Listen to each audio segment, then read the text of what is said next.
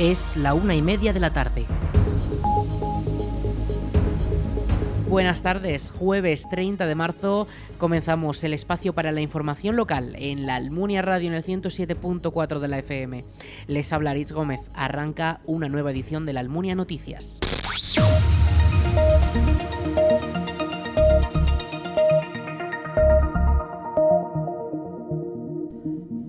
El equipo de gobierno del Ayuntamiento de la Almunia ha presentado una modificación presupuestaria de más de 300.000 euros con la que se financiarán distintas inversiones.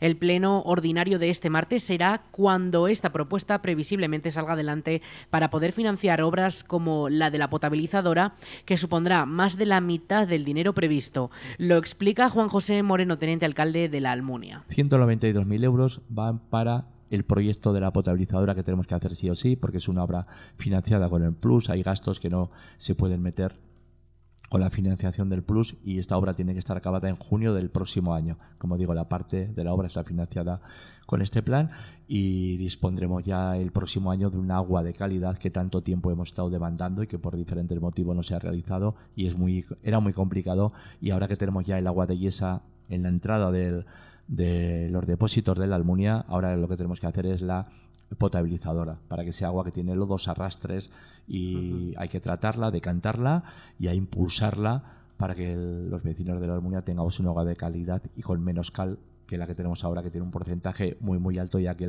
el suministro que tenemos es agua de pozo. La obra de la potabilizadora supondrá una inversión de más de medio millón de euros, de los cuales 386.000 serán aportados por la Diputación de Zaragoza mediante las ayudas del Plan Plus 2023 y que también condiciona el plazo de finalización de la obra, que tendrá que estar lista en verano de 2024.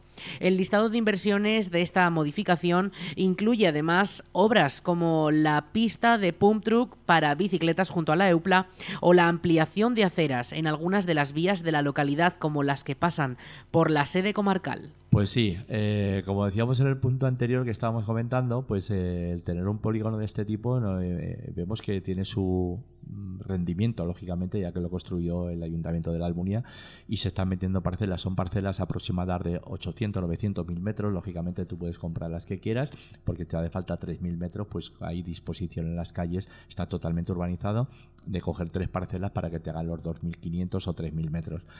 Eh, ¿Qué pasa? Que estas parcelas que se han vendido el año pasado, el, ingreso estaba, pero tenemos que afectar, no lo podemos gastar en cualquier cosa ese dinero. Tiene que ir afectado a una inversión o a un gasto que tenga el ayuntamiento. Lo teníamos pendiente y por eso hacemos esta modificación. Eh, 327.000 euros, ¿para qué? Pues para obras necesarias y urgentes según nuestro punto de vista del equipo de gobierno que actualmente estamos como son ese punt track que estabas comentando, una pista, una cuerda de unos 400 metros para que puedan ir eh, patines, sky, eh, bici, pequeña bici, hacer ese circuito de sube-baja de, de vaivenes que estará ubicada al lado de aparejadores, al lado del tanatorio, en esa parte de en la ronda y bueno, pues también tenemos otras pequeñas eh, inversiones para hacer, más, hacer aceras más anchas, por ejemplo en, la entrada de, la comarca de Valdejalón, que es una acera muy estrecha, hay un parking para eh, hay cuatro o cinco plazas y lo que se va a remodelar, hacer una acera más ancha, más práctica, más practicable, que pueda ir eh, sin ningún tipo de problema, se pueda cruzar gente que tenga menos movilidad y es una obra que también está pendiente como otra que es el vallado que tenemos también pendiente en las instalaciones deportivas, justamente en la ronda de, piscinas del polideportivo. Tenemos ahí una tela metálica, un, cercado, que se ve en la pista de pádel, se ve la pista 1, se ve el fondo las piscinas, y esa es una tela que ya se colocó hace seis años totalmente nueva, está muy deteriorada, es plastificada para que la gente no se pueda enganchar ni pueda tener ningún enganchón. Se va a colocar un vallado de otro tipo ya para que delimite un poco más la zona deportiva, sea un poco visualmente, sea un poco más estético. La aprobación de esta modificación presupuestaria está prevista para el martes a las 6 de la tarde, cuando el Pleno del Consistorio celebre una nueva sesión ordinaria que la Almunia Radio ofrecerá de manera íntegra por el 107.4 de la FM y también por nuestra web laalmuniaradio.es.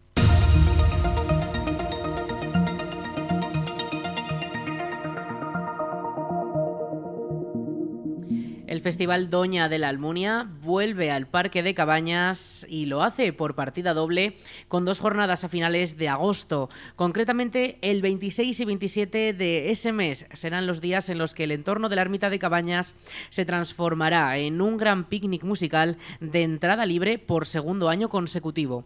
Escuchamos a José Manuel Latorre, concejal de Cultura de la Almunia. Conseguimos en muy poco tiempo y con un festival pequeñito, humilde, sostenible, eh, dar valor a un espacio, a un entorno, que es el entorno del Parque de Cabañas, y, conseguir también mostrar a nuestros vecinos y vecinas pues que lo interesante del festival es todo lo que pasa mientras tanto están sucediéndose los conciertos, el tiempo que la gente pasa en el monte, en medio de la naturaleza y, y especialmente que entre todos y todas el año pasado fuimos capaces de dejar el entorno mejor de lo que lo habíamos encontrado, con responsabilidad y con, y con trabajo también, y, bueno, crear un, un, lugar en el que eh, en este año pudiéramos repetir de nuevo el, el festival el ayuntamiento apuesta firmemente por, por, la continuidad del festival. Las novedades de la nueva edición del Doña incluyen medios de transporte para asistir al parque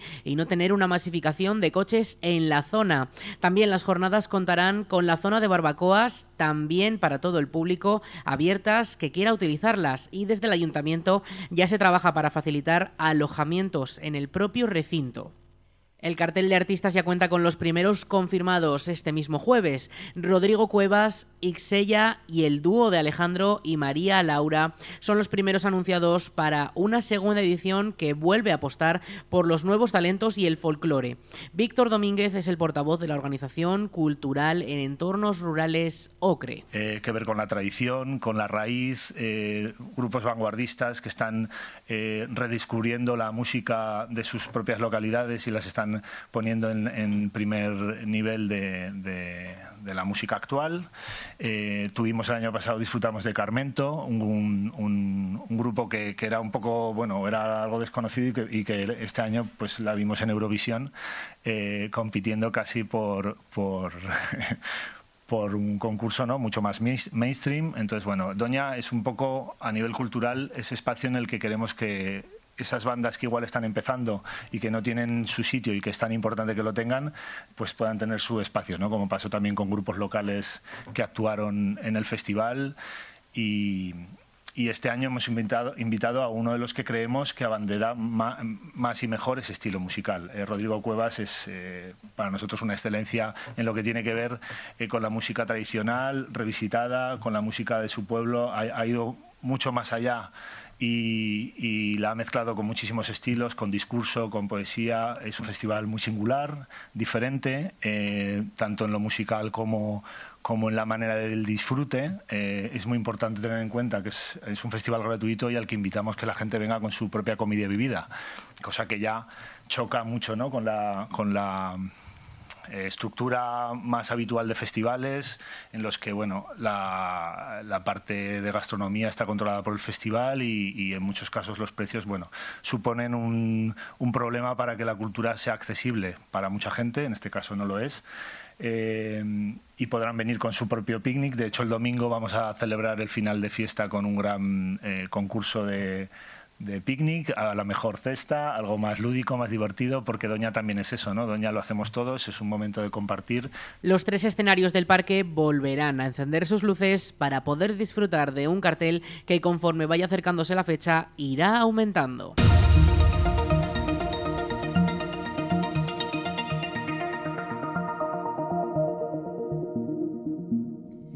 La actriz Laura Gómez La Cueva ha fallecido durante la madrugada de este jueves a los 48 años.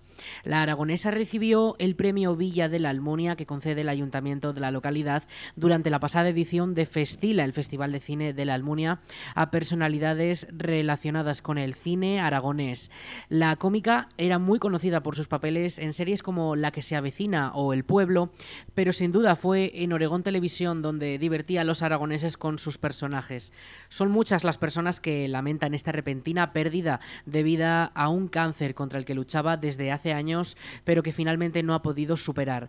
Desde la organización del Festival de Cine de la Almunia ya han mostrado sus condolencias por esa unión con el certamen que se consolidó con ese premio municipal.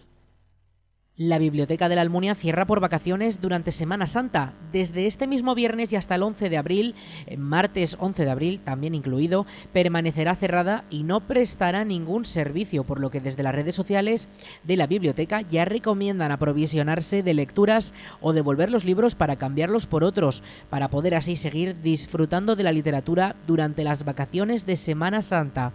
Les recordamos, la biblioteca cierra este mismo viernes y volverá a abrir el 12 de abril. Lecturas en Flor contará con programación de teatro para los más pequeños. La Concejalía de Cultura y Participación Ciudadana ha organizado una agenda de espectáculos para toda la familia en el Salón Blanco bajo el nombre Teatril. Las obras podrán disfrutarse durante los primeros días de abril, todas ellas a las 6 de la tarde. La programación comienza este domingo día 2 de abril, como, cuando con motivo del Día Internacional del Libro Infantil se celebrará el cumpleaños de la duende Suras en la Biblioteca del Bosque. Este espectáculo titulado Fabulosas Travesuras es un musical lleno de magia y diversión donde los pequeños también son protagonistas gracias a la continua participación. Santiago Ramón y Cajal será el protagonista de la segunda obra, el lunes 3 de abril. Cajal el rey de los nervios nos presenta la infancia del famoso aragonés, un niño muy movido que se hace preguntas constantemente, inventa artilugios y que quiere ser artista. Un espectáculo de varilla e hilos con música que ha sido galardonado por su guion original y por la producción teatral. La función bajo el título Cuentos en papel cerrará el ciclo el día martes 4 de abril, un espectáculo de danza donde los sonidos se dibujan con trazos de tinta para formar palabras que cuando están ordenadas nos cuentan y historias mágicas. Las entradas para todas las funciones ya están a la venta en aragontickets.com por un precio de 3 euros y medio por día. Una hora antes estarán disponibles también en taquilla. Además, desde la concejalía se ha preparado un bono para todas las funciones de 8,40 euros que solo está disponible en la web. Recuerden, entradas ya a la venta en aragontickets.com.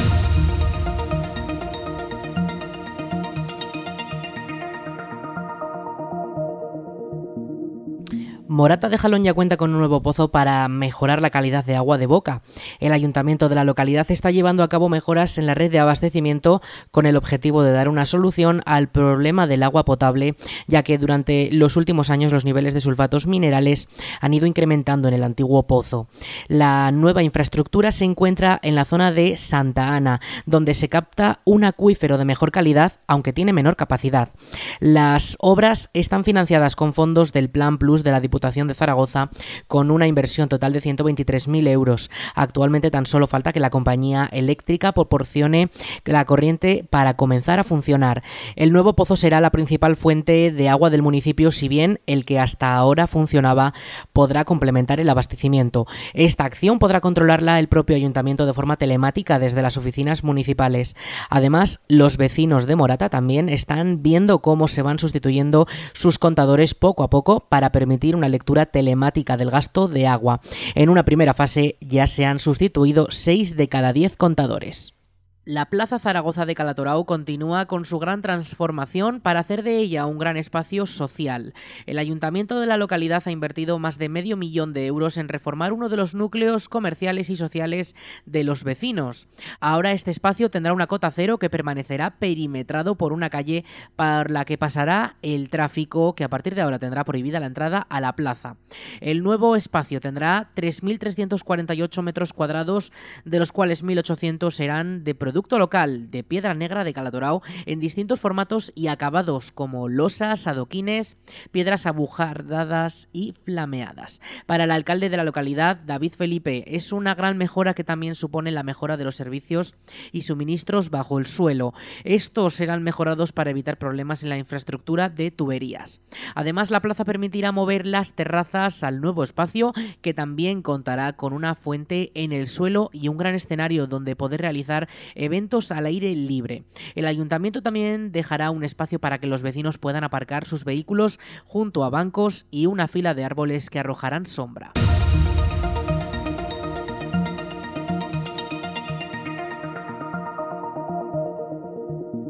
La DPZ conmemora el 277 aniversario del nacimiento de Goya con una exposición de grabados creados por Antonio López en Fuende Todos.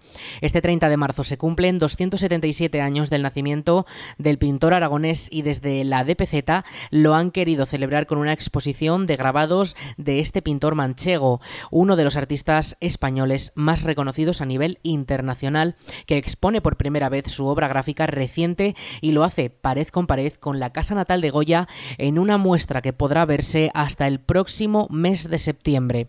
Escuchamos a la diputada delegada de Cultura, Ros Una exposición muy especial, una exposición que recoge eh, los grabados más recientes e inéditos de, de, Antonio López. Es uno de los más famosos, si no el más famoso, artista del realismo español y que si bien su obra gráfica no ha sido muy extensa porque se ha dedicado de manera preferente a lo que es la pintura y la escultura, sí es cierto que sus grabados son eh, de, una, de una gran calidad, pero son de una, de una gran calidad y han tenido siempre unas características muy especiales. Es verdad que durante la década de los 60, él estuvo haciendo más grabados, eh, pero luego ya lo hizo de manera muy esporádica hasta principios de este siglo en que retomó esta técnica, básicamente con, con dos temas, como les decía, muy característicos, en, como es la naturaleza muerta y lo que es, eh, pues, pues lo que es la, la, vida urbana, básicamente, fundamentalmente, que hablan de la Gran Vía de, de la Gran Vía de Madrid. Trece de las estampas expuestas en Fuente Todos tienen motivos florales y fueron creadas durante el confinamiento por la COVID. Las otras cuatro siguen el tema del paisaje urbano, plasman distintas vistas de la Gran Vía de Madrid y han sido realizadas más recientemente dentro de un proyecto de edición en torno a esta emblemática arteria de la capital de España que permanece activo en la actualidad y continuará durante varios años. Escuchamos a Antonio López, autor de las obras. Pues nos presentan eso, el último, el último Antonio, Antonio López, con lo más destacado de sus ideas y de sus pasiones eh, pictóricas. ¿no? Es un trabajo muy exigente. Eh, Antonio López, os quiero llamar la atención de que eh, cuando se pone a pintar, pues está con regla, plomada, compás, transportador de, ángulos. Es, una visión la que tiene de una representación geométrica de la realidad que le lleva a hacer muchísimo, muchísimo trabajo hemos presentado en la exposición algunos de esos eh, dibujos y calcos que nos muestran todos los puntos de vista, todas las líneas geométricas que él ha trazado para llegar a esa representación de la realidad. Y bueno, pues es una exposición única porque también vemos el desarrollo. 38 ¿eh? estampas entre pruebas de estado y dibujos de esos cálculos geométricos y bueno, es una ocasión eh, extraordinaria para ver eh, lo último de Antonio López en grabado, pero también cómo lo crea, cómo lo, cómo lo pergeña, que es de una manera muy complicada. Es toda una lección de, de pintura muy bien pergeñada, muy, muy madura. El método pictórico de Antonio López es muy minucioso.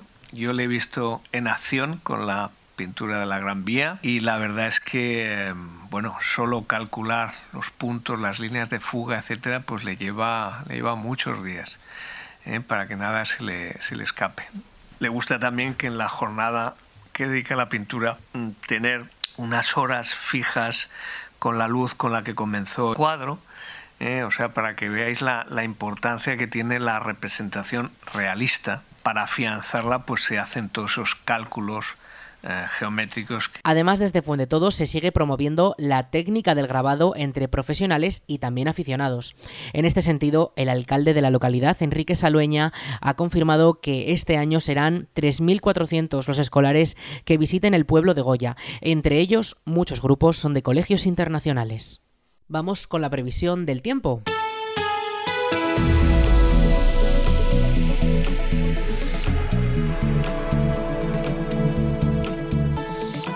Al tiempo, este jueves tenemos temperaturas máximas de 28 grados y las mínimas de 12, sobre todo también esta próxima madrugada. Las mínimas van a comenzar a bajar y eh, vamos a poder llegar hasta los 3 grados este próximo martes, que será la más mínima que podamos alcanzar durante Semana Santa, según las previsiones que tiene actualmente la Agencia Estatal de Meteorología. Los cielos, hoy hemos podido ver cómo la nubosidad de carácter eh, las nubes altas se han, eh, han, sido las más predominantes eh, sobre nuestras cabezas y han ocultado un poco esos rayos del sol. Se prevé que siga así, que esta situación continúe por lo menos hasta el sábado, cuando llegarán un poco de lluvias, llegará un frente que dejará lluvias sobre todo en las horas de la tarde. Para este fin de semana, además, las temperaturas mañana viernes 26 de máxima y esas máximas comienzan a bajar un poco durante Semana Santa. No tendremos estas temperaturas tan altas como las que hemos tenido estos días. El viento sí que va a soplar con un poco más de fuerza, llegando incluso a los 30 kilómetros por hora durante las próximas horas.